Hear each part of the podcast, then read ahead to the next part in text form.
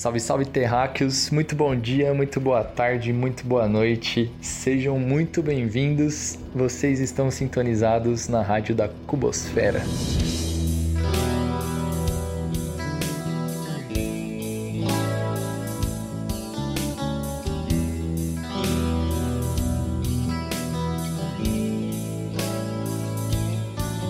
Para quem está chegando agora, para quem está estacionando a nave, sintonizando aqui na rádio com a gente, sejam muito bem-vindas e muito bem-vindos mais uma vez. Para quem não me conhece, meu nome é Vitor Belotti e eu sou apenas um cara comum aí, um cara sonhador que quer através desse podcast mostrar para vocês como tudo tá conectado. Acredito demais na energia do universo, acredito demais na intenção que a gente coloca nas coisas e então resolvi trazer nessa plataforma temas que eu gosto de falar, temas que eu acho importante falar, com pessoas que eu acredito que tem muito para falar.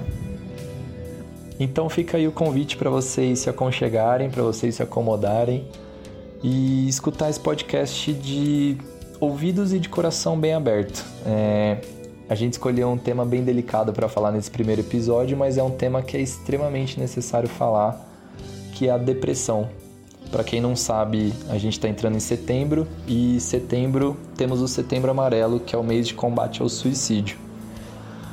Então, por que não falar sobre Pink Floyd, The Dark Side of the Moon e a vida e a morte da depressão? E para isso, eu trouxe duas pessoas fantásticas que estão na minha vida, é, dois caras que eu tenho um respeito gigantesco, um amor gigantesco. O primeiro deles é Vitor Balassa, que o cara é treinador de futebol, o cara já foi crítico de cinema, é educador físico e com certeza absoluta é o maior sonhador que eu posso conhecer, que eu pude conhecer o dia que eu tenho o privilégio de compartilhar a minha vida com ele. E queria que você se apresentasse aí, Vitão, pra galera, primeiramente, e depois apresentar o nosso segundo convidado, que é o Tiagão. Fala, galera. É o Victor Balassa falando. Ou alguém à procura de ser ninguém. É... E é isso, eu vou tentar falar alguma loucura que eu penso aqui, que eu roubei de vários livros, filmes, músicas e HQs. E às vezes a gente encontra sentido para umas coisas, mas a maioria das vezes é só loucura mesmo, então vamos nessa.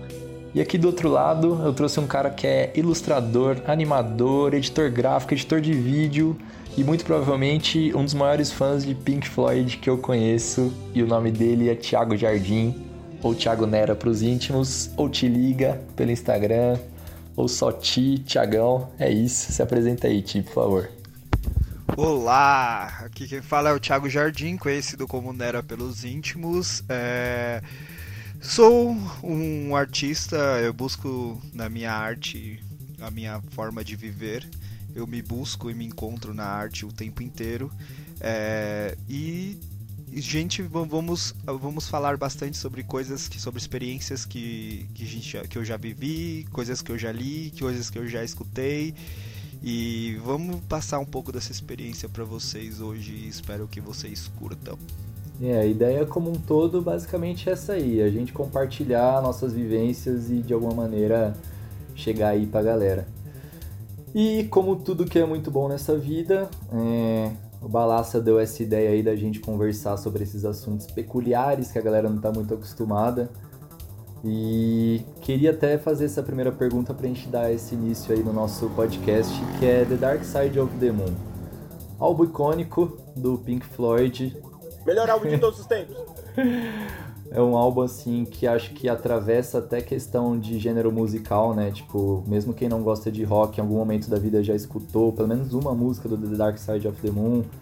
É, quem viveu na época do lançamento, com certeza, aí nossos pais, é, a galera mais velha aí um pouco que pôde acompanhar o lançamento do disco, todo mundo é meio unânime em dizer que foi algo muito disruptivo, algo que eles começaram a falar sobre coisas que não se falavam e a pergunta que eu deixo para vocês, pra gente começar esse papo é essa: o que o álbum The Dark Side of the Moon influenciou na vida de vocês? Pode aí, Tia. Bom, Dark Side of the Moon é, foi um álbum que abriu e expandiu a minha mente, primeiro na parte musical, na parte quando a gente escuta Dark Side of the Moon, eu acho que assim, independente do que você, se você entende inglês ou não, ele já te leva para uma experiência muito louca assim. A sonoridade, toda a sonoridade dele, porque é muito engraçado, porque os, parece que o CD inteiro é uma música só, porque uma música vai entrando na outra, que vai entrando na outra, que vai entrando na outra. Você, chega um momento que você nem percebe que música que você tá e você entra numa viagem maravilhosa, incrível. Então, desde quando eu comecei a, a, ter essa paixão por Pink Floyd, que é a minha banda favorita, é, eu, eu comecei a estudar mais sobre o que, que era aquele álbum, como ele foi feito e, e as letras e tudo mais. E isso expandiu três vezes mais a minha mente. Tipo, eu posso falar que muitas das minhas ilustrações, é, ideias que eu escrevo também, porque para quem não sabe, é, eu sou mais escritor, eu me considero melhor escritor do que ilustrador. E muitas coisas eu sempre estou escutando Pink Floyd, escutando principalmente The Dark Side of the Moon, porque eu acho que ela se encaixa em todos os momentos da minha vida, seja quando eu estou triste, seja quando eu estou feliz, seja quando eu estou eufórico, seja quando eu estou muito para baixo. O Dark Side of the Moon, ele, ele, ele é um álbum que ele te traz uma experiência completamente diferente e de, de, de tudo que eu já ouvi, assim, é é um negócio transcendental, assim, que eu posso dizer, assim. Então, é Dark Side of the Moon para mim é tem, é muito mais do que só um simples álbum de, de rock, de música, seja o que for. Ele transmite muitas coisas, muitas emoções e, e mexe com você quando você se deixa levar, já foi. Eu acho que é meio que unânime até assim, né? Porque quando a gente teve essa ideia do podcast, eu conversei com algumas pessoas sobre esse álbum, sobre ideias aleatórias, assim, conversas aleatórias, e todas falam a mesma coisa. Fala, cara, The Dark Side parece que te leva para baixo, mas ao mesmo tempo tem o potencial de te levar para cima. Pode ser também aquele disco que você escuta quando está trabalhando ali, você não está nem prestando atenção direito, mas a sonoridade é tão diferenciada, é tão parece que os instrumentos se completam tanto, voz, é, o arranjo, tudo mais, que você entra ali num momento The Dark Side of the Moon, né? Você parece que está inserido ali dentro da música. Você, pro Vitão, também não sei se é a mesma coisa, mas existe essa questão de transcender de tanto pro, por um lado quanto o outro, né? Essa questão do, de ter dois lados. Aqui The Dark Side of the Moon, ele é incrível porque ele é simples. Como a vida é simples. Ele é um detalhe, cara. As notas não são as mais miraculosas, os arranjos não são os mais loucos que você vai ver, os mais difíceis, mas eles são os mais necessários. E como a vida é necessária. Às vezes eu lembro que a primeira vez que eu ouvi Pink Floyd de verdade, porque para ouvir Pink Floyd você tem que sentir Pink Floyd para você entender o que tá acontecendo. Eu acho que a primeira vez que eu ouvi, que foi a Brief com certeza, que era a música que ela é muito mais time do que time para mim. Porque se você pensar, Brief é realmente um respiro e ela 40% dela é cantada e você fica aqui. Ele não vai cantar. Ele não vai cantar. Ele não vai cantar. Ele não vai cantar. E quando ele canta, a primeira coisa que ele fala: "Calma". E é o que a gente faz na vida, cara. A gente faz na vida é isso, a gente quer algo espetacular, a gente já quer algo todo encaixado, todo engomado. E eu acho que The Dark Side of the Moon é, ele é maravilhoso porque ele é feito da forma que tem que ser feita. Tipo, não é grande coisa. É a coisa. E você pode ver The Dark Side Simplesmente. É, você é. pode ver The Dark Side of... Você pode ver o The Dark Side of the Moon passando. Como eu, antes de eu pensar The Dark Side of the Moon, eu vi passando. Só que tem um momento na vida que você enxerga e liga os pontos. E quando você liga os pontos do The Dark, do the Dark Side of the Moon, você começa a ver igual a vida, não existe pontos separados. E sim pontos que se ligam. E eu acho que The Dark Side of the Moon é isso. Ele é um caminho para a plenitude da soma, que é o que eu acho que é a morte. The Dark, o, o The Dark Side of the Moon ele é um empurrão, ele é um começo para a soma do todo cada música solitária é linda, mas ela não significa nada. Então acho que é tipo. Sozinha? Sozinha ela não significa nada para mim. Porque quando acaba uma música sozinha, no aleatório, no The Dark Side of the Moon, eu sinto falta daquilo. Então é como se fosse uma saudade. É igual quando eu nunca mais eu acabei de falar. Mas mas isso que está falando é como se se elas não funcionassem independentemente. Não, para mim não. Porque você pode ouvir uma música sozinha, mas ela não tem o mesmo significado. The Dark Side as músicas em conjunto é como as pessoas, tá ligado? Você pode falar amor, mas você nunca vai entender amor até você amar alguém, até ter o outro, até ter o eu para eu sentir. E acho que isso que é o disco para mim. O disco é um significado. O disco é um empurrão. E o disco é só o começo. O disco não se explica. O disco se sente. E se você chegar e falar The Dark of the Moon é isso para mim, eu falo. E ó que louco, eu acabei de falar que ele é um empurrão. Talvez ele nem seja, talvez ele seja a queda, talvez ele seja o voo. Não sei. e Ti, você sente a mesma coisa assim? Tipo, se fosse para escutar músicas separadas, você conseguiria ter o mesmo sentimento que você tem escutando o álbum como um todo? Cara, é. Eu, o que o Victor acabou de falar é o que eu realmente eu sinto quando eu deixo as, é, algumas músicas no aleatório e a, e a Dark Side of the Moon aparece. É uma música Dark Side of the Moon aparece. Porque por incrível que pareça, meu primeiro contato com Pink Floyd foi por causa do meu pai. Que, e aí ele sempre me mostrou é, as músicas do The Wall, na verdade, né? E, e aí teve um dia que eu escutei Time pela primeira vez. Aí eu falei, mano, esse é diferente do The Wall, sabe? Tipo, aí depois eu escutei Money. Aí eu falei, caramba, mano, isso é diferente do The Wall.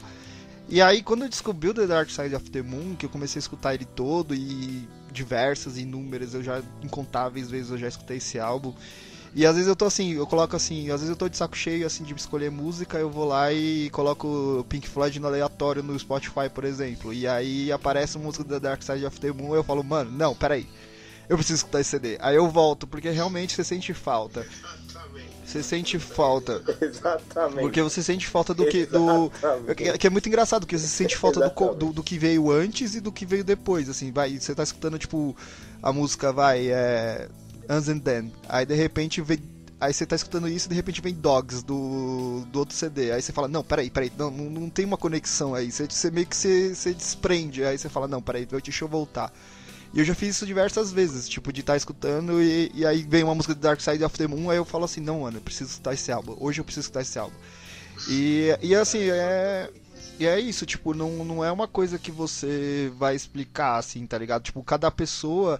É que assim, é, a, arte ela é assim, né? A arte em si, ela é assim, ela. ela, ela ela dá várias interpretações para aquela pessoa. Tipo, o autor tem uma inter interpretação e, e quem vê, quem escuta, quem dependente da arte, é, ele vai ter a sua própria interpretação. Isso que é o mais maravilhoso e incrível da arte.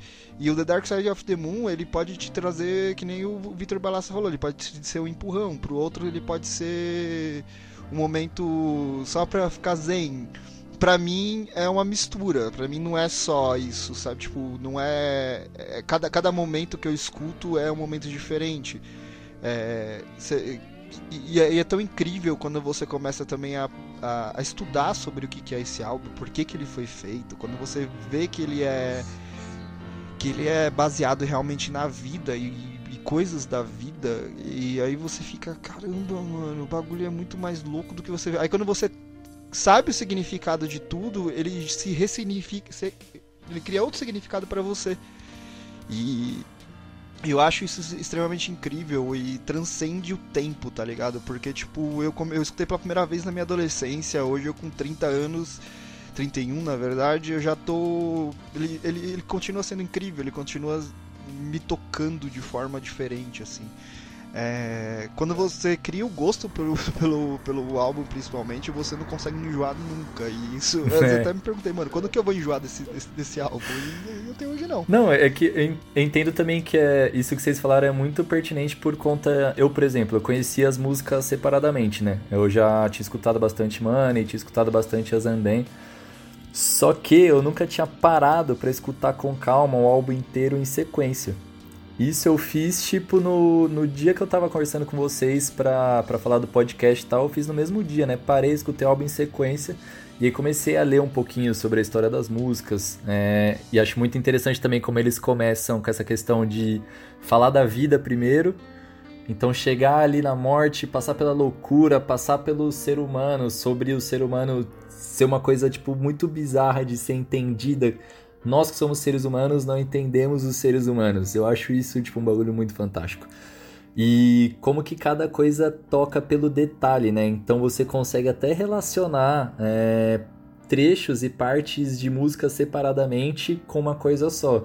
E acho que é isso que faz falta de você escutar o álbum como um todo, sabe? Você não tem a compreensão que você precisa ter, porque o que eles falam em Brief, você vai relacionar ali em algum momento em Money.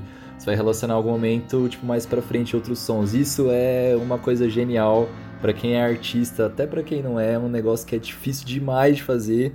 E os caras fizeram com uma delicadeza extrema, assim. Eu acho o mais fascinante é que até dentro do, do, do, do The Dark Side of the Moon tem algo que não é The Dark não é nada comparado ali ao The Dark Side, que é Money. Money foi a primeira música que eu ouvi e eu acho que esse álbum ele muda cada vez que você. no contexto que você tá vivendo e quando você ouve ele. Money foi a coisa. É o dinheiro, é o glamour, é o riff pesado, é o riff pop, é a coisa ditada, parada. Você olha. Money ele parece um, uma música de outro álbum, só que sem Money não existe o significado do resto. Então é o valor realmente. É tipo você ter a grana, para você conseguir viajar o mundo, tá ligado? Então eles fizeram uma música realmente para chamar as pessoas para as pessoas verem o resto. É tipo uma propaganda e é uma música que ela não tem uma relação com o resto. E eu acho isso fantástico porque eles realmente o Pink Floyd é uma banda que fala a gente gosta de dinheiro ó, ó, os caras a gente queria ser famoso a gente gosta de dinheiro e o, o Roger Waters ele pega essa música e fala assim o Roger Waters, ele dá a ideia de ser o single da banda. Porque ele falava que, mano, era muito atraente. E Roger Waters, ele fala, Pink Floyd foi uma banda, uma bela de uma desculpa para ganhar dinheiro e falar sobre as coisas, velho. E machucar as coisas, ele fala machucar as coisas. Ele fala, quando eu canto Pink Floyd, é muito bom, porque eu não me esqueço e eu machuco as coisas, eu me machuco quando eu canto Pink Floyd. Cara, ó que louco, você vai viver a sua vida inteira cantando algo que te machuca. The Wall é algo que machuca o cara profundamente, velho. E ele canta aquilo.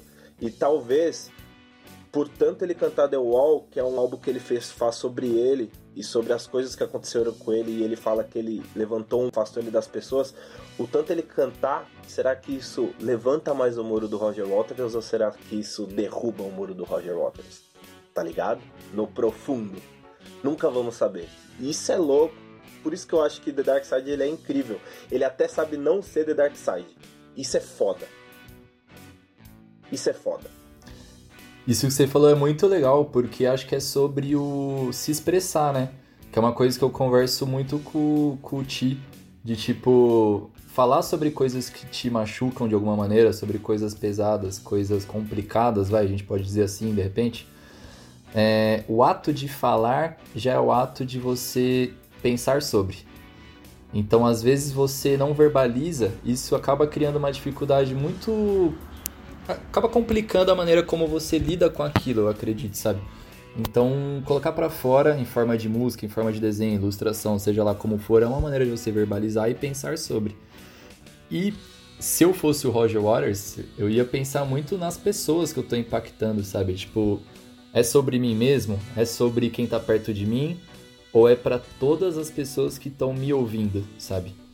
Eu acho que é as duas coisas, na verdade. É, eu posso falar isso como artista, né? É, muitas das coisas que eu já passei, muitas coisas que eu já fiz, até como eu, as coisas que eu escrevo, é, tem tudo a ver com comigo mesmo, assim. É, então, quando eu expresso isso de alguma forma, é, eu solto aquilo dentro de mim, é, é como se eu estivesse realmente expulsando um demônio. Não que necessariamente ele vai estar tá ele vai morrer dentro de mim, mas pelo menos eu, eu expus ele. Eu sei que ele existe ali, eu sei que ele tá ali e, e, e de uma certa forma ele também te ajuda a, a derrubar os seus muros.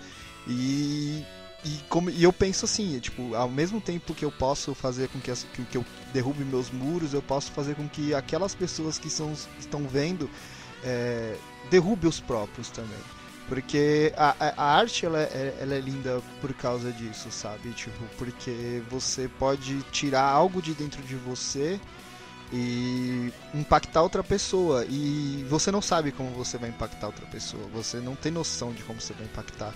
É um dos meus artistas favoritos da minha vida inteira, assim, que eu tô lendo até inclusive o, o livro dele, é o Van Gogh. O Van Gogh ele nunca soube o que a arte dele impactou ele nunca soube. E, e assim, é, o cara, eu tô lendo o livro dele que na verdade são as cartas que ele escrevia pro Theo, que é o, que é o irmão dele. E, e você descobre que tipo, assim, é, é bizarro porque eu, eu me identifico muito com muitas coisas que ele fala ali. Ele fala sobre sensibilidade, sobre sobre o ser humano ser sensível. Ele, ele inclusive ele fala num trecho no, numa parte do livro que eu, que eu li recentemente que ele justamente fala isso. Ele fala assim: eu tô, eu tô, eu tô soltando a minha arte, mas eu quero que as pessoas vejam minha arte vejam o quão sensível eu sou, quanto sentimental eu sou. Mas também é, as pessoas podem não ver desse, dessa forma, as pessoas podem ver de forma diferente. Ele entra nesse, nesse looping que ele, ele se auto-pergunta escrevendo pro Theo. Então, quer dizer, ele está expressando pro Theo os sentimentos dele e ao mesmo tempo ele já vai estar tá tirando conclusões daquilo que ele já estava sofrendo psicologicamente, que é o que eu passo, que é o que eu sinto, que é o que eu faço é, quando eu, eu, eu, me expresso com algum amigo, com alguma pessoa, do, com a minha psicóloga, por exemplo. Então eu, é, eu acho muito importante a gente é, é, soltar de dentro os nossos sentimentos, as nossas, as nossas dores, as nossas preocupações. E, e eu, e eu acredito sim que o The Dark Side of the Moon ele tem muito disso, porque ele fala é, de uma certa forma entre linhas o quão é duro a vida, tá ligado? Tipo, a gente procurar propósitos pra nossa vida e às vezes, tipo, é que nem ele fala, né? Aquela parte que ele fala é, corra, coelho corra, cave uma, um buraco e tipo, mano, é tipo assim, a gente fica cavando buracos nas nossas vidas e a gente nunca sabe para onde a gente vai parar, tá ligado? Às vezes a gente cava por nada, por, por é, nada. E ele fala, fique tranquilo que amanhã você vai ter que cavar outro. fique tranquilo, amanhã, amanhã você vai até, cavar outro. Até legal. Acho que é legal até fazer uma pontuação para quem nunca escutou, né, também, que a gente tá falando aqui, mas tem gente que talvez nunca tenha escutado o álbum.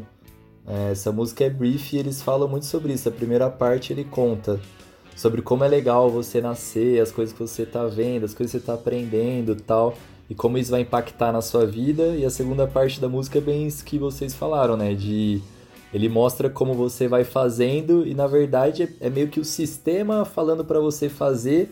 Você tá achando que tá fazendo para você mesmo, só que é o sistema que tá fazendo você fazer de forma repetitiva. Você chega ali num ponto que você vai ter que fazer tudo de novo e de novo, e vai ser sempre aquela monotonia, aquela coisa chata, sem graça e afins. Sim, e, e, e, o, e, o, álbum começa com Speak to Me, né? Que ele meio que é, ele dá um resumo de do que vai ser The Dark Side of the Moon. Ele tem os sinos do, do timing, ele tem o dinheiro do money, e ele começa com algo que assim é, é muito simbólico. Ele começa com o grito de uma mulher. E esse grito representa o nascimento. Então ele já explica naquele momento que o quão duro, o quão é difícil o nascimento. Tipo, você não. É, ele já vai falar aqui no, no álbum inteiro que você não vai ter escolher, você não tem escolha nem do seu nascimento. Então, o grito da mulher é, no começo do, do álbum ele simboliza justamente a dor do nascimento, a dor de, de, de finalmente estar vivo. E, e, e, ao mesmo tempo o seu tempo já está começando a correr a partir daquele momento que você sai. E, e, e, isso é muito. Quando você entende isso, que você entende que aquele grito daquela mulher não é uma coisa aleatória, é, você fala assim: caramba, mano, que doido isso, né, mano? Tipo, o que, que vem aí? O que será que vem por aí pela frente? E, e, é muito foda, tipo, aí a gente. E aí ele vai passando por todos esses momentos da vida.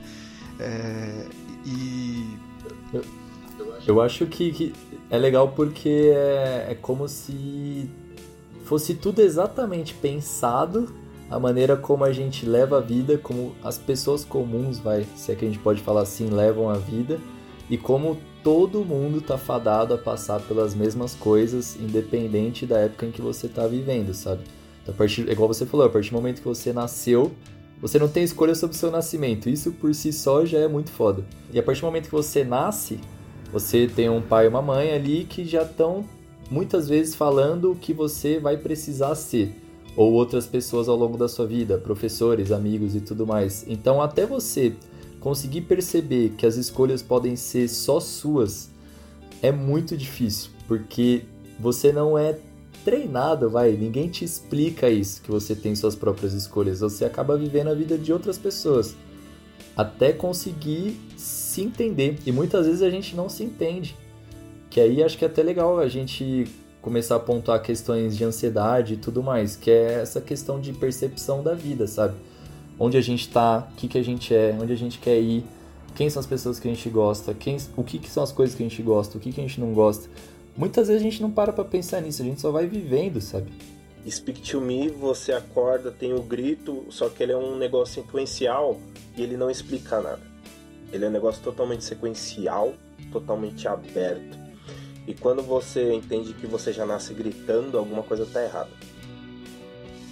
Todo mundo nasce gritando. Você nasce chorando. E se você não chora, você morreu. Só que se você não chora, algo tá errado. E talvez no final do álbum tem voz, tem letra, tem fim, tem explicação. Então, e no final da nossa vida, talvez a gente ia não morrer gritando ou não. Talvez a gente entenda o porquê a gente começou gritando e o porquê a gente continuou gritando e do porquê o momento a gente parou de gritar e porquê o momento a gente começou a cantar e porque no momento até pode ser que no final a gente venha sorrir. Então é muito cruzado, eu acho a ideia, é muito fantástico. O começo que é o é o montadinho, sabe? É o montadinho, ele é aberto e o final que ele é aberto, ele é explicado.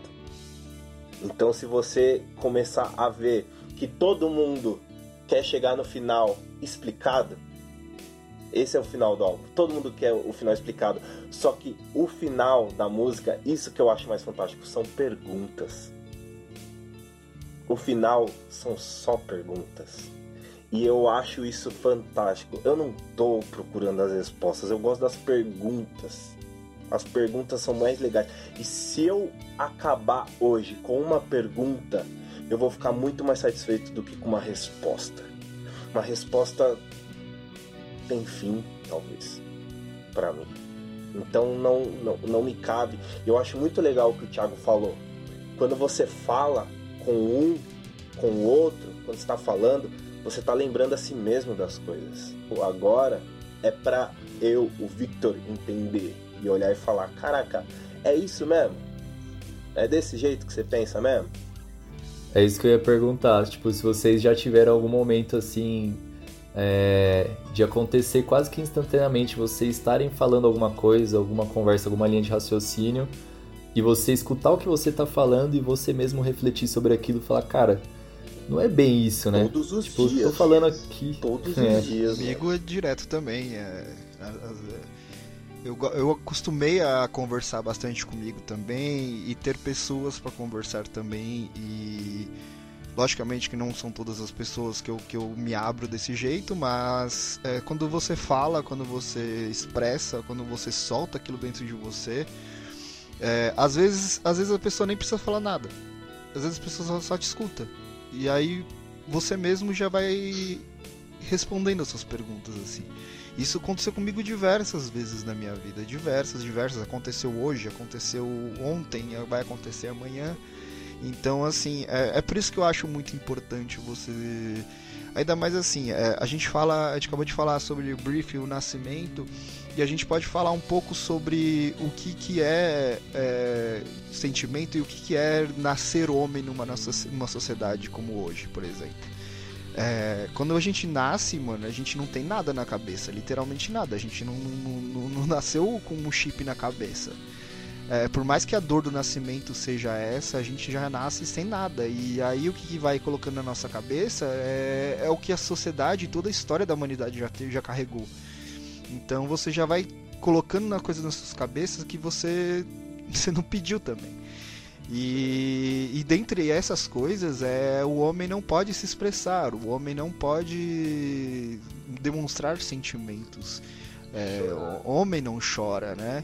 E, e, e, e, durante muito tempo da minha vida, eu, eu, É por isso que eu gosto dessa palavra desconstruir, que às vezes tem muitas pessoas que não gostam dessa, dessa expressão, mas eu gosto bastante porque é justamente isso, porque eu, eu aprendi durante, muita minha, durante a minha vida a muitas coisas da sociedade que são construídas na nossa cabeça e chegou um certo momento que eu resolvi eu mesmo desconstruir essas coisas, como por exemplo expressar os meus sentimentos. Eu não tenho medo e vergonha de ser homem e chorar, tá ligado?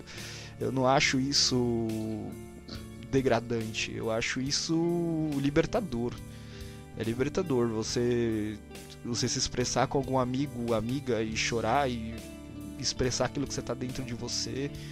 É, é muito mais libertador do que vergonhoso. Eu posso eu tenho toda certeza disso porque eu já sempre fiz isso. Eu não tenho vergonha de dizer que eu já chorei vendo filmes, que eu já chorei vendo animes. é, não tem problema você se expressar.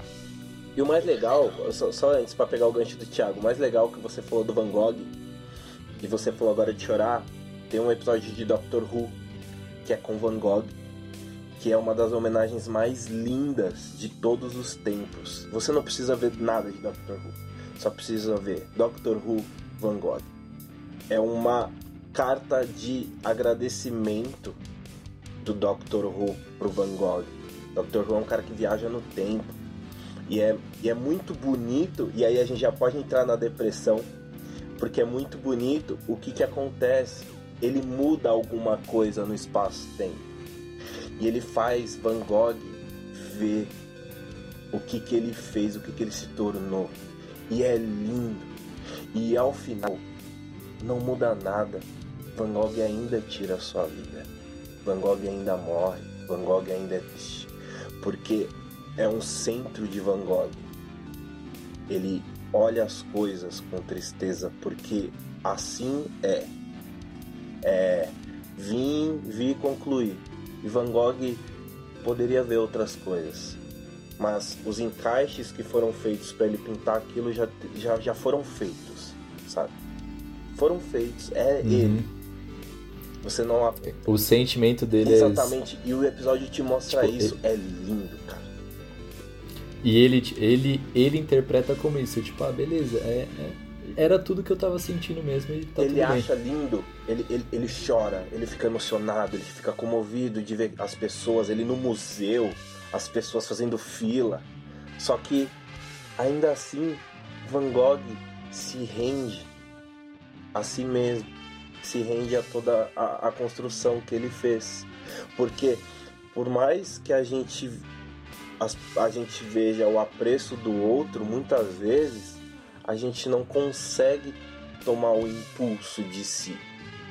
Eu cada vez mais fico menos apaixonado por mim a cada vez mais eu fico menos seguro. E foi o que eu falei no começo. Sou um alguém procurando ser o ninguém. Porque o alguém aprendeu raiva, o alguém aprendeu mágoa, o alguém aprendeu inveja. E sinto, claro que eu sinto. Não me acho pessoa boa, não acredito que existem pessoas boas. Bons e maus momentos vivem em mim. E viva o mau momento, viva o, o meu lado ruim. Só assim eu posso ser bom eu tenho que beijar o ruim, tenho que fazer amor com o meu lado ruim, cara. E a, a, assim sim. Ô Ti, e, e, pegando esse gancho do que o Balassa falou, você acha, você que é um cara que vivencia aí a depressão, que tá se cuidando agora, fazendo acompanhamento e tudo mais, você acredita que essa questão de se da autocobrança tá relacionado totalmente com a depressão, de por exemplo, puta, toda hora eu tenho que aqui, não posso chorar, toda hora eu tenho que ser macho, toda hora eu tenho que ser isso, tem que ser aquilo. Você mesmo com você, sua conversa interna é essa, é tipo, puta, ficar se cobrando o tempo todo a ponto da sua ansiedade estar tá mais alta, a ponto da depressão atacar mais. Você acha que tem essa relação ou que vem de muitos mais fatores externos do que de si mesmo? Cara, eu posso te dizer assim, eu eu sou tô, sou diagnosticado com depressão num grau alto, que foi o que meu psiquiatra falou. Eu tô tomando remédio e tudo mais. E assim, a depressão, é, ela entrou, ela tá na minha vida por diversos fatores, assim, sabe? Tipo, é, assim, eu não, eu não consigo dizer qual exatamente qual que é o, o, o ingrediente que faz alguém entrar em depressão, assim, porque é, cada cabeça é uma cabeça todas as pessoas é, têm um modo de, de, de lidar com, com, a sua dor, com a sua tristeza, e tem gente que não consegue lidar. É, no meu caso, é, a minha depressão ela, ela vem de coisas antes de Brief, antes do meu nascimento. A minha a, a, o meu histórico, todo o meu problema com depressão, ele começa antes de, eu, de quando eu estava na barriga da minha mãe para vocês verem que não é uma coisa que tipo aconteceu ontem e desenvolveu agora. Não, é, é, eu tenho um, um, histórico.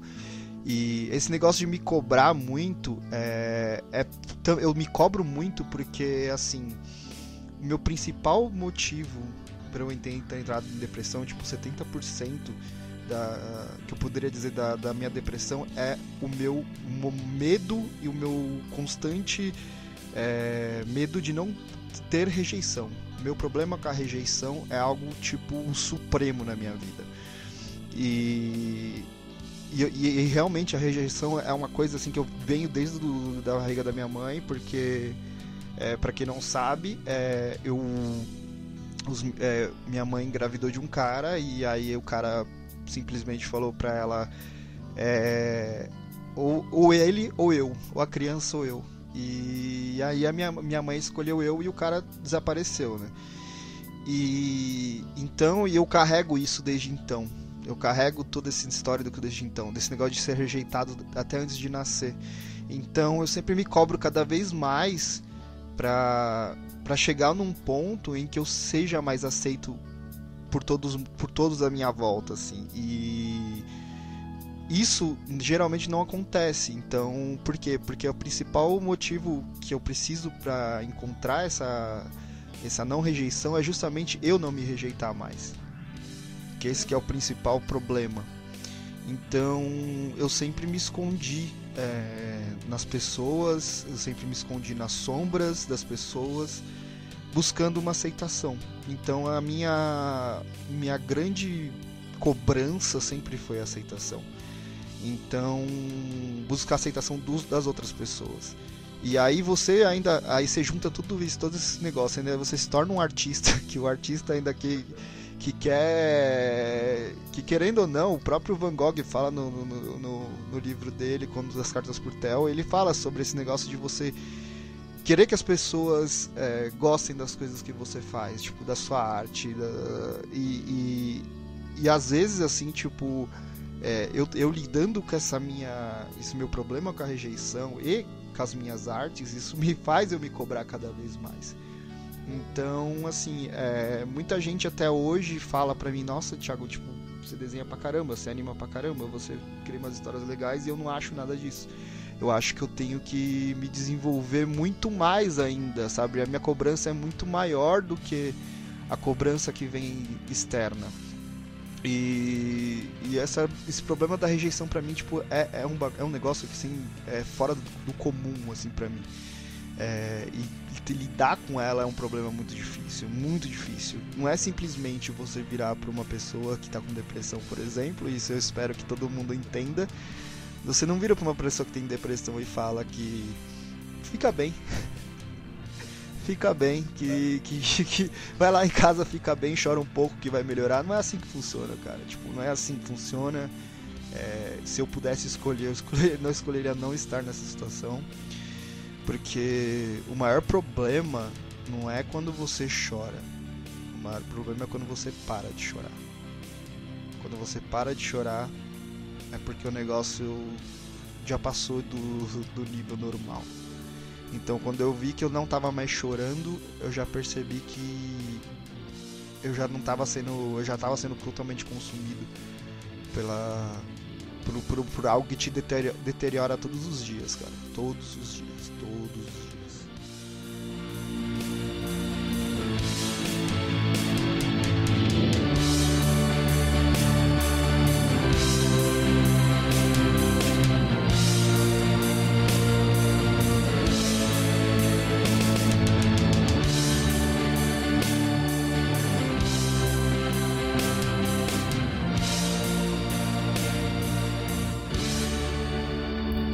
quis muito trazer o Ti aqui para falar disso, justamente.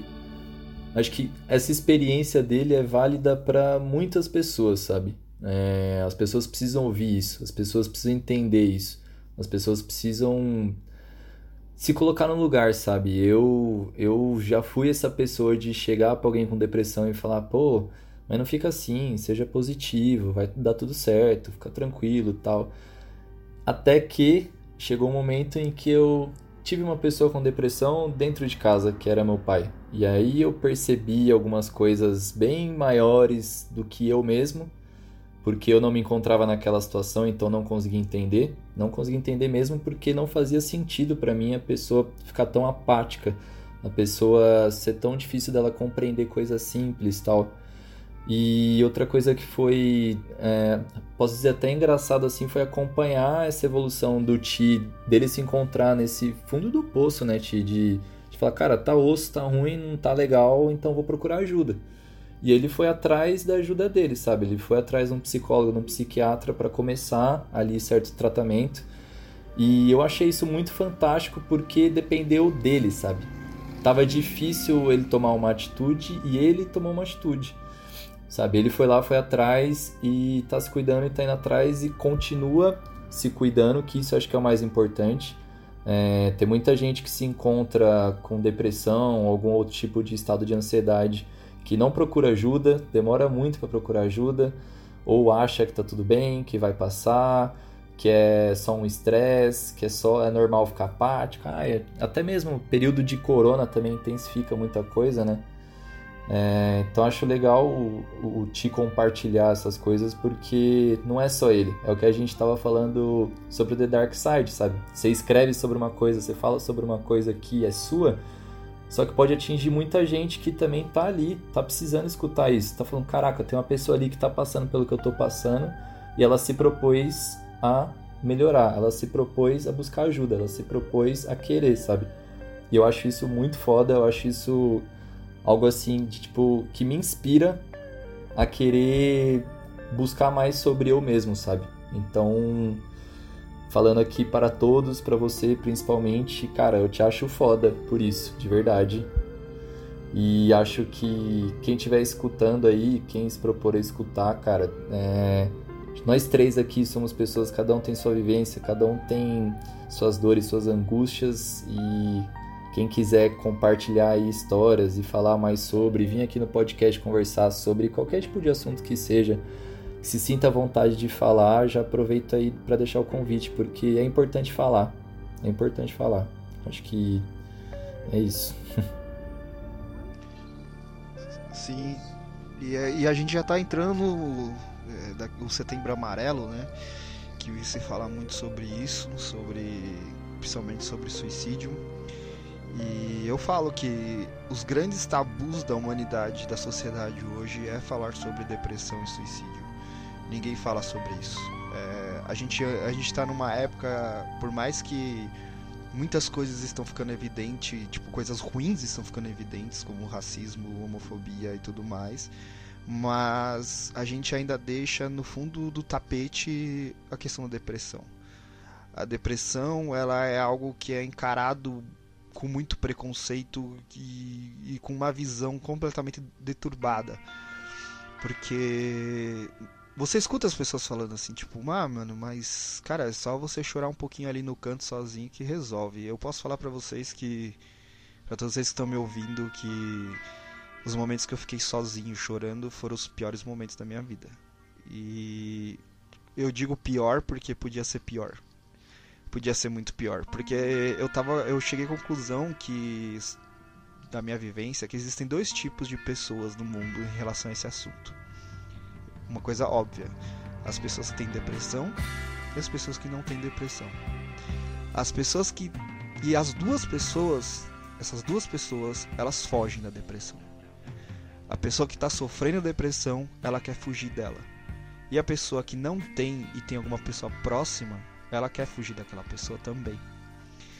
E é nesse momento que tudo pode ser pior, porque a depressão é, ela é uma vez eu até, sofri hate uma vez no, no Twitter porque eu falei isso que a depressão é minha velha amiga e aí veio alguém militando errado pra cima de mim e falou assim, você não pode romantizar a depressão. Falei assim, mas não é uma. não tô romantizando. É, ela falou, ah, tem muita gente que. A menina falou assim, ah, tem muita gente que sofre com isso. Eu falei assim, sim, eu sou uma delas. E, e ela é minha amiga porque, assim, né, o inimigo, o inimigo você não precisa estar com ele perto de você. Você pode ter um inimigo ele não tá perto de você. Seu amigo, ele sempre vai estar próximo de você. E a depressão, ela sempre esteve mais próxima de mim do que muita gente. E, e ela foi uma companheira ruim para mim, mas foi. Ela, esteve, ela está presente ainda. Então, assim, você simplesmente encarar isso e não debater isso, não entender que não, não são todas as pessoas que conseguem é, lidar com a depressão, assim, tipo, lidar com a tristeza, que ela não vai embora, tipo, ah, não, é simplesmente é só eu. Essas aquelas receitinhas de bolo, é só você esquecer as coisas ruins, ficar com as coisas boas. Isso, é, isso não, não, funciona, cara. Não funciona. Eu posso dizer por experiência própria que não funciona, não adianta, porque as coisas vêm com muita intensidade, muita, muita força. E, e sim, eu, eu posso falar, você acha que é a primeira vez que eu vou falar isso é, pra, é, abertamente, e eu pretendo falar mais sobre isso, eu passei por uns momentos em que o suicídio era a minha alternativa. Eu, eu procurei ajuda sim, mas pouco antes a, essa dor que não passava nunca, para mim a única forma de acabar com essa dor seria indo pro outro plano. E eu só não fiz isso, e a gente já pode entrar nesse assunto, porque eu tenho um medo estrondoso da morte. Eu tenho um medo gigantesco da morte porque durante toda a minha vida é, eu lidei muito com o negócio de religião. Minha família é muito católica e tudo mais. Eu já tive ex-namorada evangélica, já tive ex-namorada espírita. Então, tipo, eu meio que já. Eu sempre via a religião de diversas formas diferentes, diversos ângulos diferentes, e isso tudo me confundiu. Então, hoje eu não sei dizer se eu sou ateu ou não, mas de religião eu não tenho. Então, esse medo do que pode vir depois, é, eu eu não eu acabei não cometendo isso muito mais porque esse meu medo ele tava muito mais ele tava ele era muito maior. Porque eu falava o que, que vai acontecer depois que eu morrer? O que, que será que vai acontecer? Será que eu vou, vou, e eu posso dizer com toda certeza se eu fosse extremamente religioso eu já teria feito isso. Porque para mim eu ia morrer eu, com certeza ia estar no outro plano e tava tudo bem. E, e como eu tinha essa dúvida eu não fiz. Porque eu tinha medo. E, e, é, e é muito é muito engraçado esse negócio da morte, porque tem um, cara que eu sou muito fã, que ele é um filósofo chamado Alan, Alan Watts. E ele, em uma das, das palestras dele, ele fala algo muito incrível, assim. Ele fala assim, você tem medo da morte, é, mas você, você tem medo de, de dormir e, não e nunca mais acordar, mas você lembra como que era antes de você nascer? Você tem alguma recordação de como que era antes de você nascer? Você não tem. Você não tem recordação de como que era antes de você nascer. E por que, que você tem medo do, do, do pós, sabe? Tipo, é muito louco esse negócio que ele fala. E a morte é muito isso, tipo, ela virou minha companheira também. É, tanto que eu assisti The Midnight Gospel e tem aquela cena que ele, que ele fala com a mãe dele, que ele fala que a morte pode ser uma excelente professora. E ele até brinca, assim, né? Tipo, nossa, é, é seria. ninguém ia querer pagar para ter aulas com a morte, né? Porque ela, ela é um, algo que é, é, é, eu acho assim, eu vejo a morte como algo que a gente tem certeza, mas não tem certeza, porque eu vejo que muitas pessoas, grande maioria das pessoas, elas vivem como se elas achar, como se elas nunca fossem morrer. E, E, e, é de fato isso, tipo, por mais que você tenha consciência, você não vive sabendo que você vai morrer um dia. Então a morte também vira um, meio que um tabu e a gente não fala sobre a morte, a gente não fala sobre é, que um dia tudo acaba, cara. Um dia, tipo, todas as pessoas que estão aqui nesse planeta não vão mais existir, cara. E muitas pessoas que já habitaram esse planeta não existem mais. E a gente fica sempre nesse negócio, tipo, e aí, o que, que vai vir depois? É o grande mistério da humanidade. Eu tenho relação com a morte muita. As pessoas vão embora perto da minha vida. E a morte, ela se tornou um tesouro.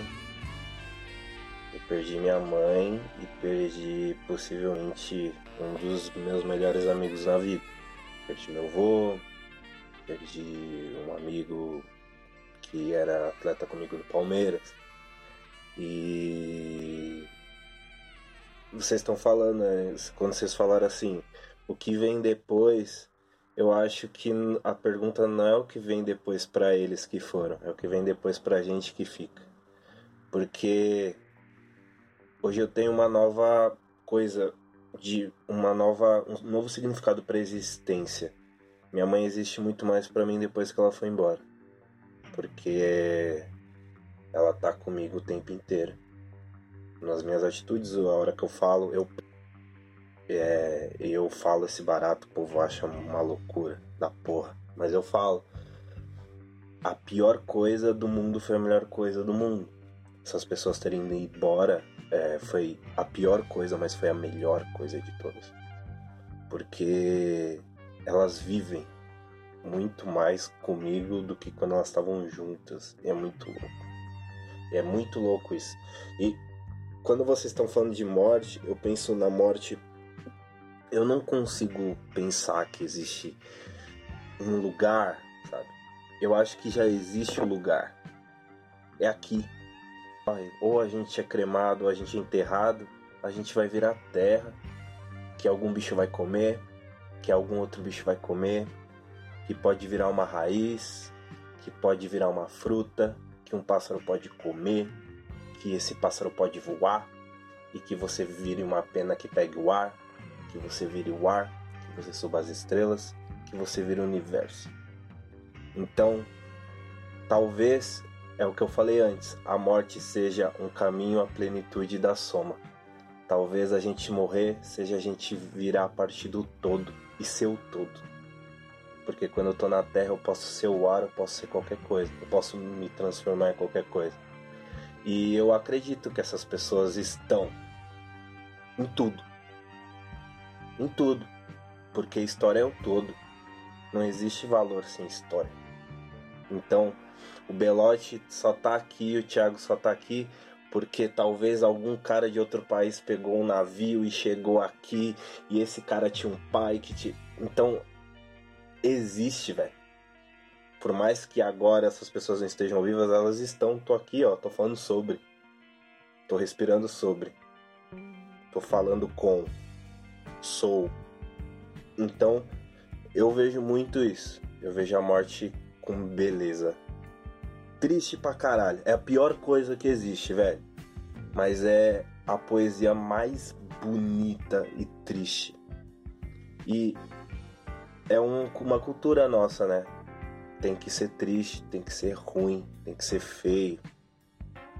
É feio acabar. Só que aí a minha pergunta é: o que, que é existir? E aí é o lance do Ti, tipo, eu acho foda, velho. Eu acho esses, essas pessoas muito fortes, mais fortes que eu. Porque você não ter força para abrir a porta e sair ou sair da cama e você saber que seu corpo não responde, mas em algum momento você levantar, só o fato de você levantar, que é algo simples pra gente, eu acho isso de uma força foda. Isso é poesia e é triste, mas é bonito. Tá ligado?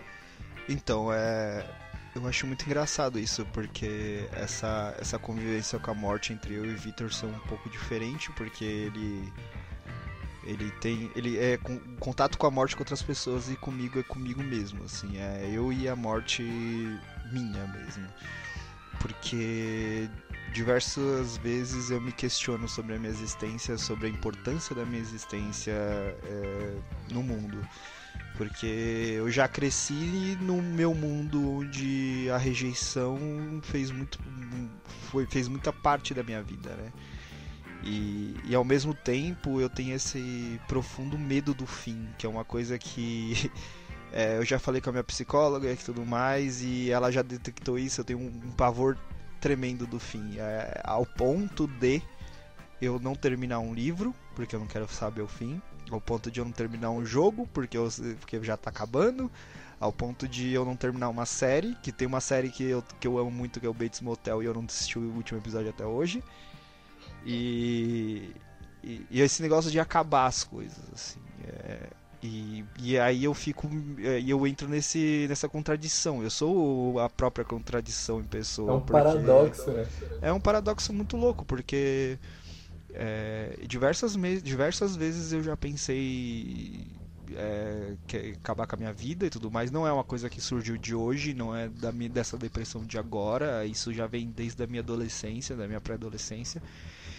E aí esse medo do fim me interrompe, sabe? Tipo. E, e, é muito foda isso, porque tipo, eu fico, eu sempre fiquei muito, muito perdido e eu nunca soube, até hoje eu não sei o, o, o valor da minha existência. Mas o próprio Alan Watts, ele já respondeu a minha, essa minha pergunta, que um dos textos, um dos textos que eu mais amo do Alan Watts, que é sobre o sonho de uma vida.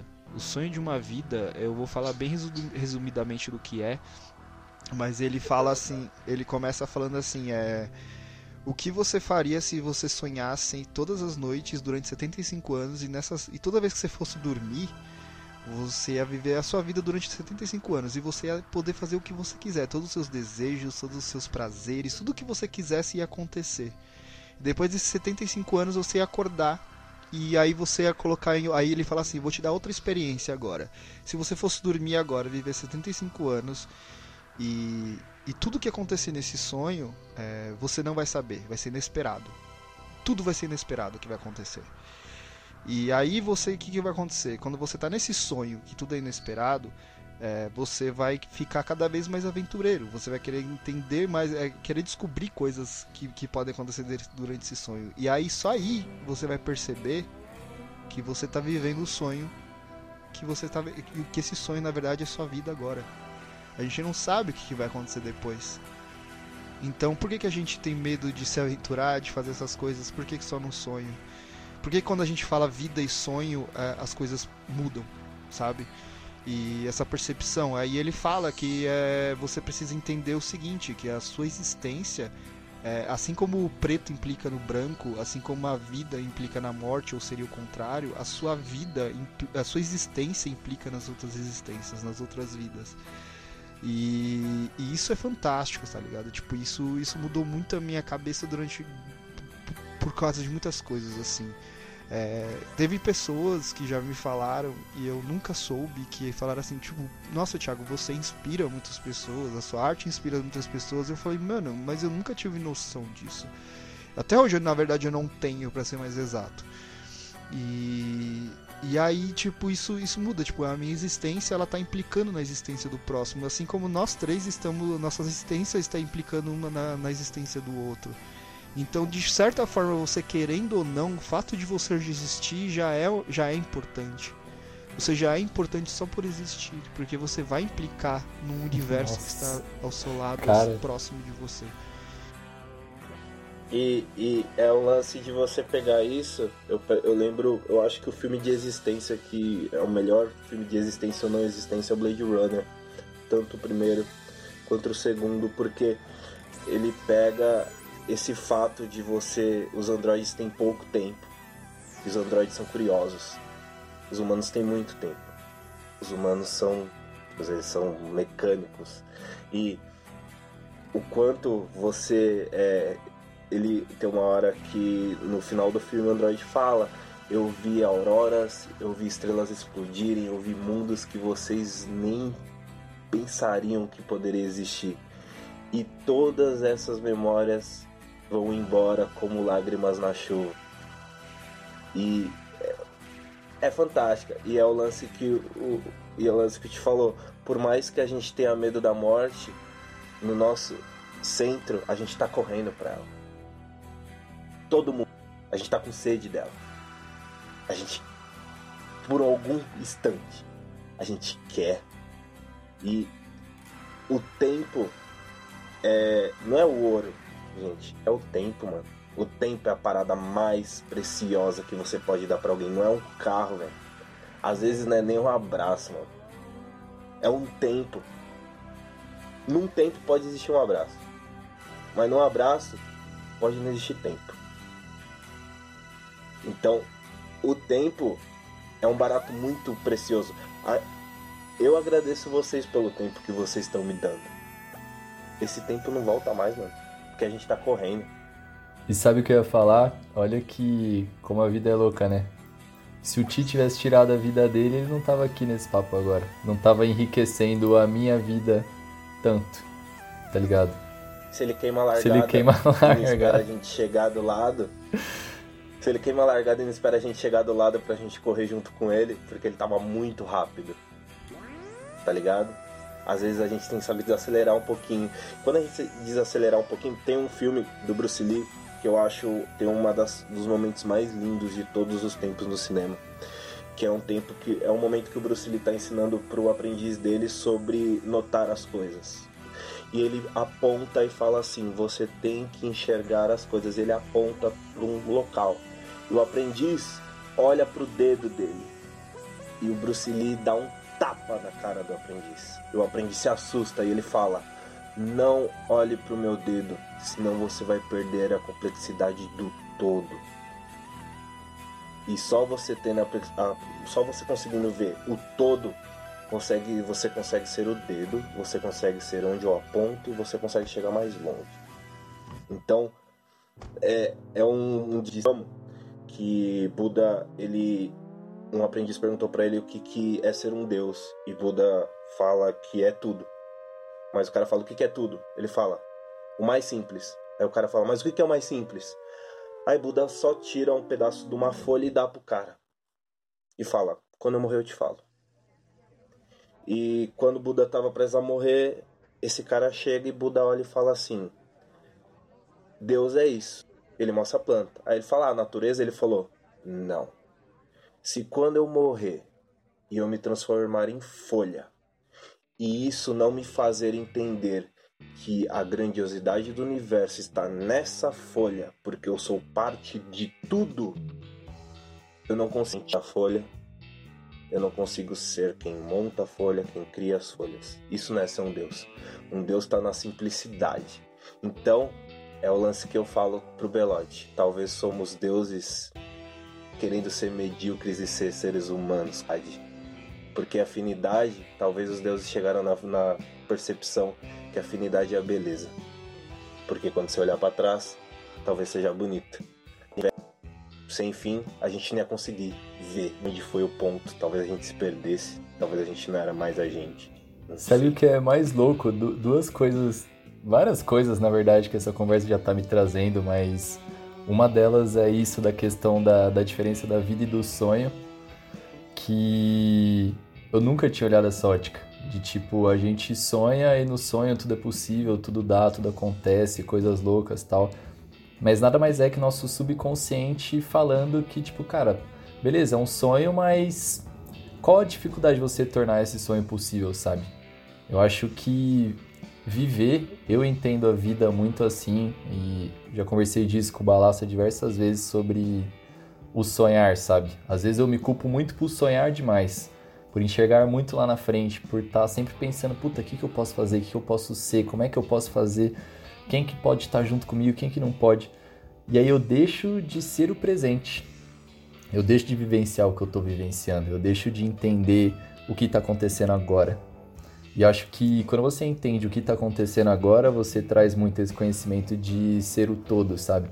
De porra, de o Ti tá compartilhando aqui as coisas dele que tá agregando pra caralho pra mim, tá agregando muito, que eu posso levar isso daqui pra frente de uma maneira muito mais, posso até dizer, inteligente, assim, sabe? É, em conselhos que eu dei, em conversas que eu tive, em coisas que as pessoas me falaram que eu não dei a devida atenção, sabe? Que não me afetou de alguma maneira ou que não me agregou em nada, só que na verdade para a pessoa era importante dizer, para a pessoa era importante estar ali tendo aquela conversa, sabe? Então, é... e até outra coisa que é engraçada que eu queria pontuar é que vocês dois são pessoas que são sonhadoras, querendo ou não. O Ti sempre falou muito sobre ser animador, sobre estar ali envolvido com a animação e tudo mais, sobre toda a beleza que a animação traz. O Balaça sempre me trouxe muita questão da beleza do esporte, né, como um todo, da, da questão física, das pessoas se aprenderem a controlar o corpo e a mente e dispor ali o seu momento em um jogo de futebol. Que pode parecer uma coisa tão pífia, puta, um jogo de futebol. Só que ele vem e me mostra a beleza que um jogo de futebol tem, as viradas, como você não pode deixar de acreditar até o último segundo, sabe? A vida, a vida. Se eu não tenho a bola, eu não controlo. Se eu não tenho a bola, eu não Ó, controlo. E pegando o seu gancho com o futebol, você falou do sonho. Se eu não tenho a bola, eu sou sonhado. Se eu tenho a bola, eu sonho. Tudo é possível. Quando tem a bola, alguém aponta ao Bruce Lee, onde eu tenho que ir alguém mostra onde eu tenho que chegar, mas quando tenho a bola, eu posso ver tudo, eu posso ver as possibilidades. Então a luta do é, a luta do sonho do sonhado. É tudo a gente pode correlacionar. Muito louco. Isso é fantástico, velho. Eu, não existe verdade. Existe olhar sobre a coisa. Isso é o da hora. Eu acho que existe a verdade, tá? Existe a verdade, mas ela não é de ninguém. Isso que é o da hora. Ela não é de ninguém. Eu, eu, eu penso assim. E eu acho isso fantástico. Porque quando o time fala uma coisa, eu paro de olhar para onde o dedo tá apontando. E eu vejo a floresta inteira. Eu tava olhando a folha. Eu vejo a floresta inteira. E o mais legal, o tio ele vai sentir os cheiros, a terra molhada, ele vai poder, de olho fechado, falar como é aquilo.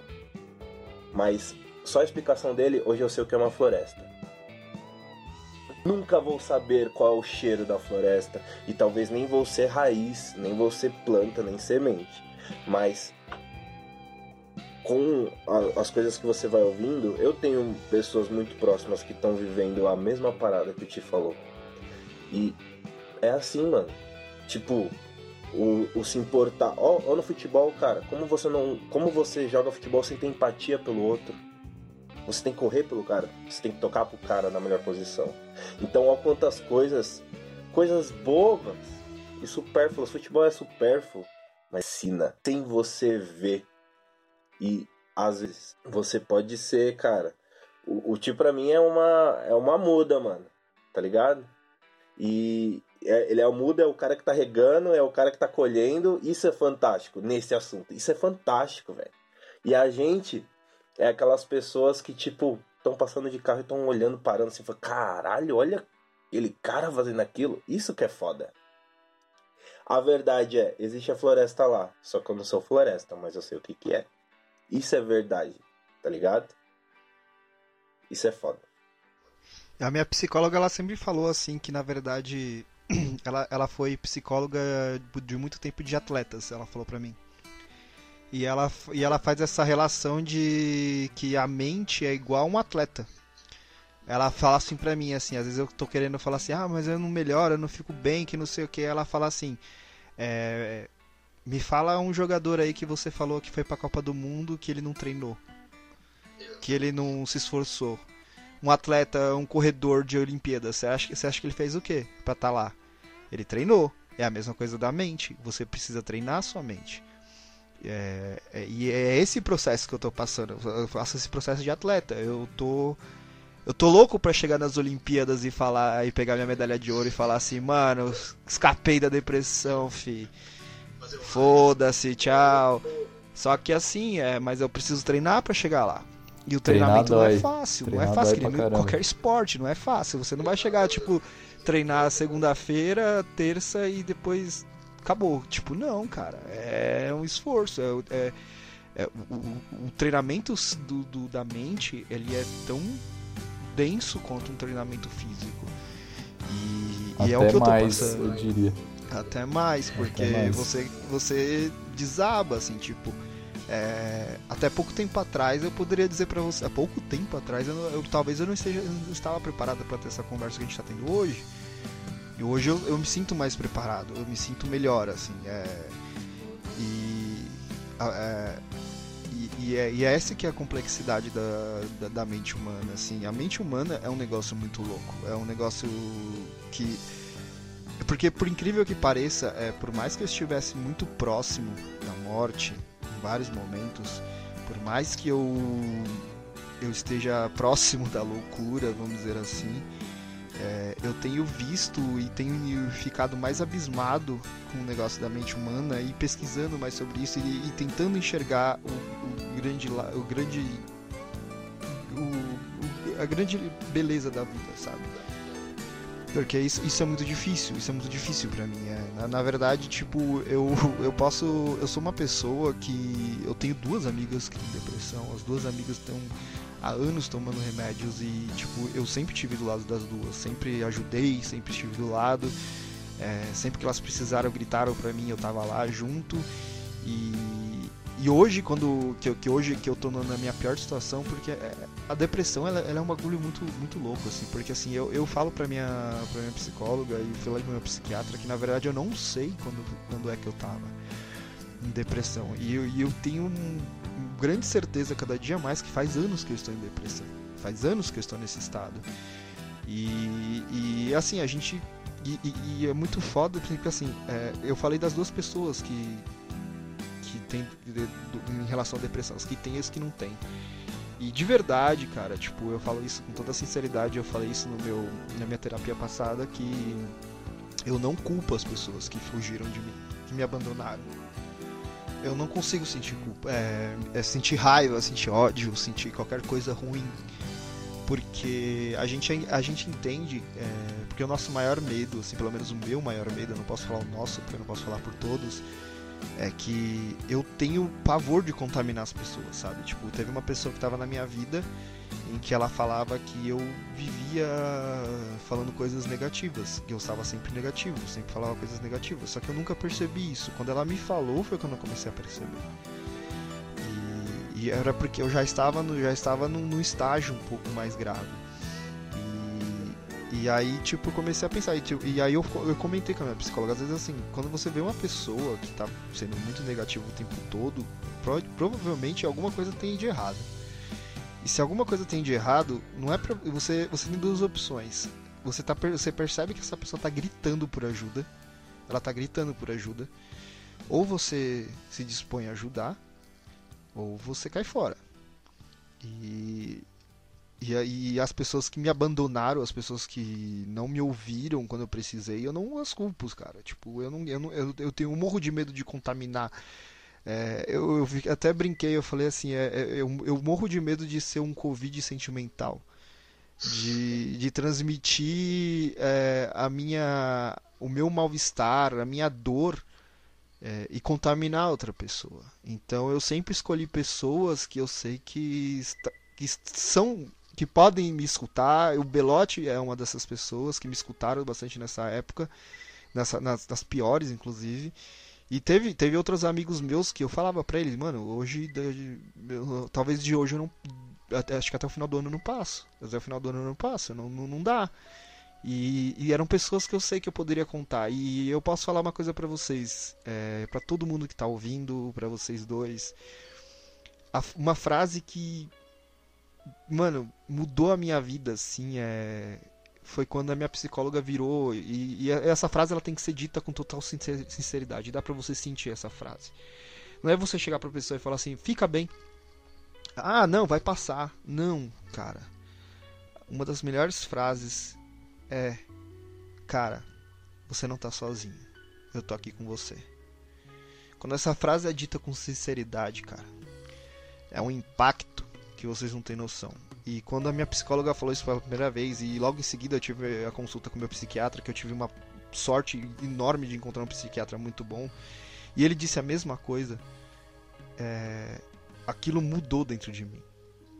Aquilo mudou muita coisa dentro de mim. Então, assim, eu tenho uma, um dos meus melhores amigos, que, que é o que o cara que eu mais compartilhei todas as minhas situações, todas as minhas dores. Ele chegou para mim me agradeceu recentemente. Ele falou assim: Cara, o meu irmão ele tem depressão. E tudo que você tá me falando eu tô usando como, como conhecimento para ajudar meu irmão. Aí eu cheguei para ele e falei assim: Fala isso pro seu irmão. Fala que você tá. Você, você. Que ele não tá sozinho, que você tá com ele. E ele fez isso, tá ligado? E essa frase ela tem uma força gigantesca que eu, eu mesmo não, não esperava. Você falou uma coisa que eu pensando aqui chega a ser até engraçado como fica claro. Você falou que você não sabe o impacto que você tem nos outros, que às vezes é, qual o sentido da sua existência e tudo mais.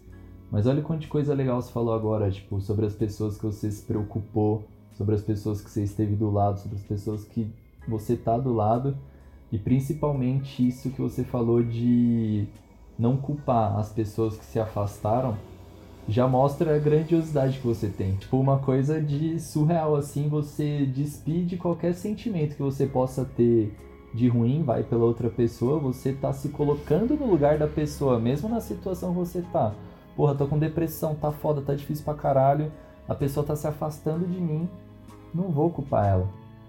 Porra, tô ligado que pra ela também é difícil. Então você tá deixando ali o seu lado emocional, tipo.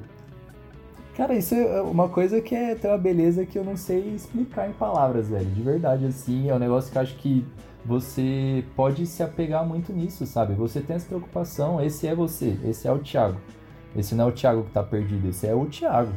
Esse é o cara que quer sim que o outro se sinta bem, que faz questão que o outro se sinta bem, sabe?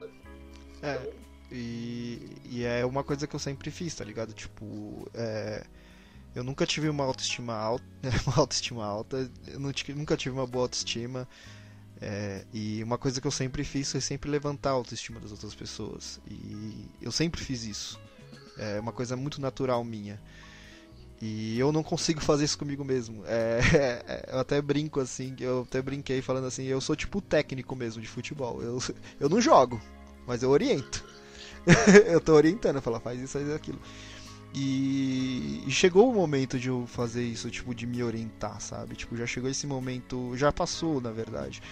Tanto é que esse, esse negócio de tempo, tempo é uma coisa, é uma coisa muito foda, porque, tipo, o tempo, ele é Einstein já dizia que o tempo é relativo. E até para as pessoas que sofrem com depressão, é, cada um tem o seu tempo.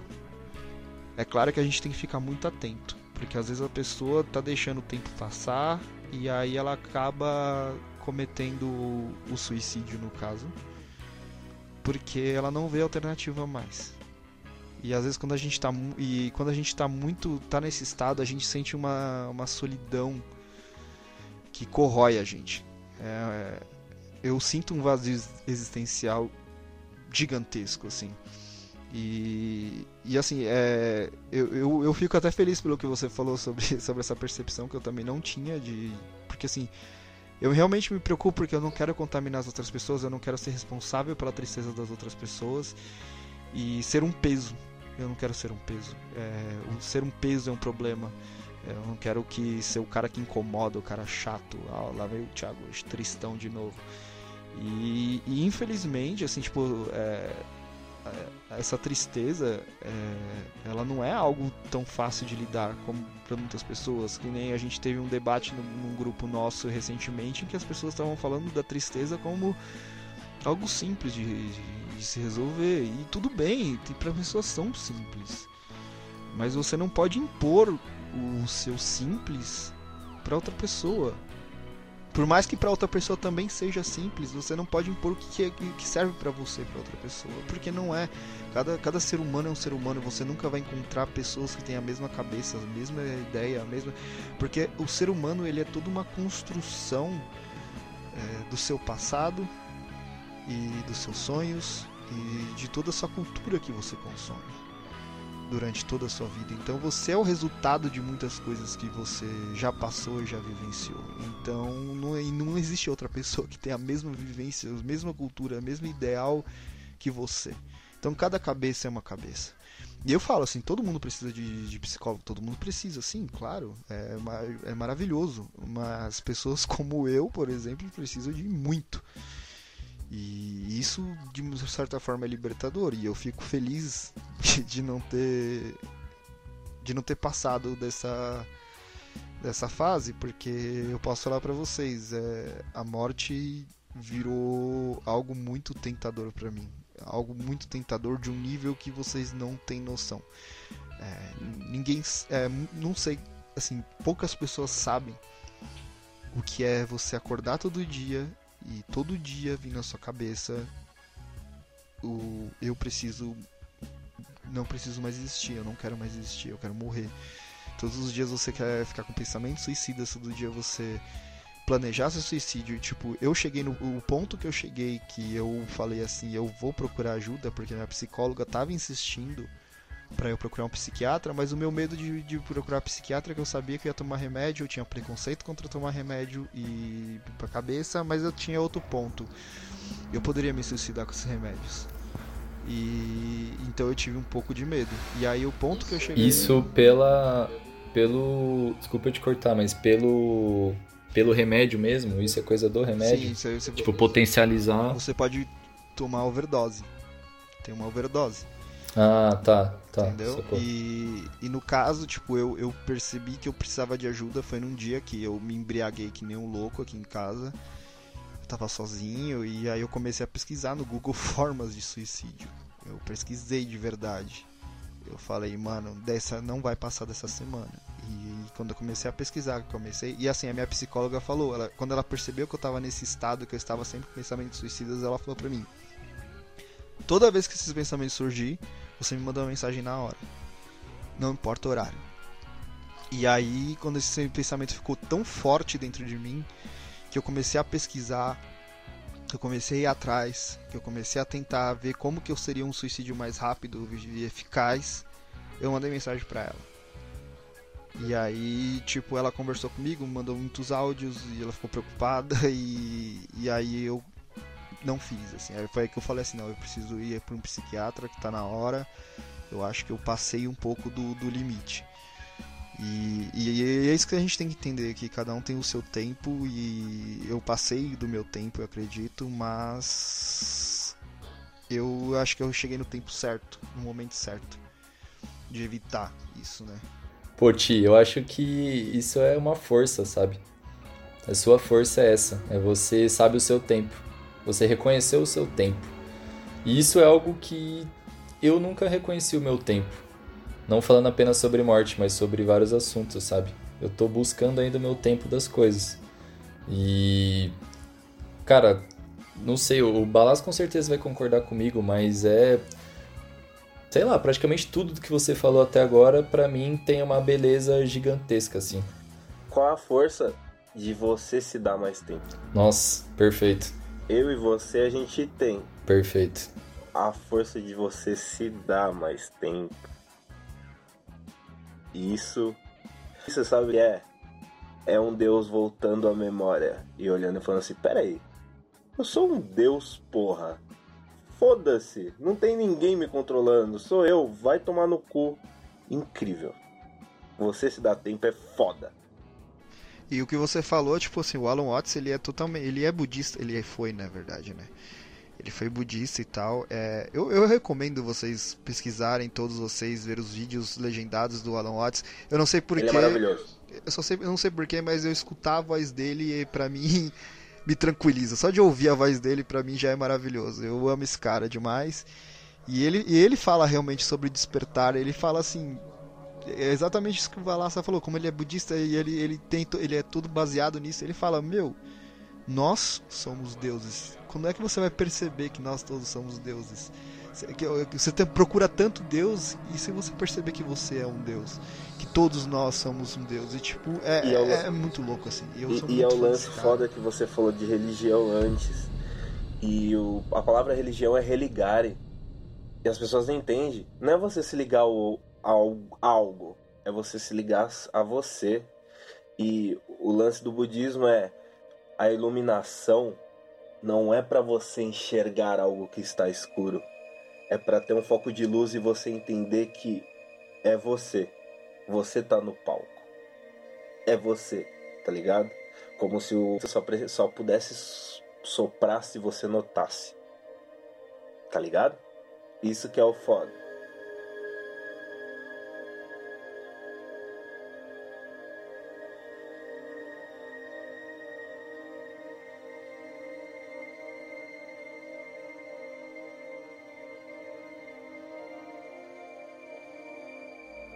Pô, primeiro de tudo, queria agradecer demais vocês pelo tempo. A gente está falando de tempo agora no final.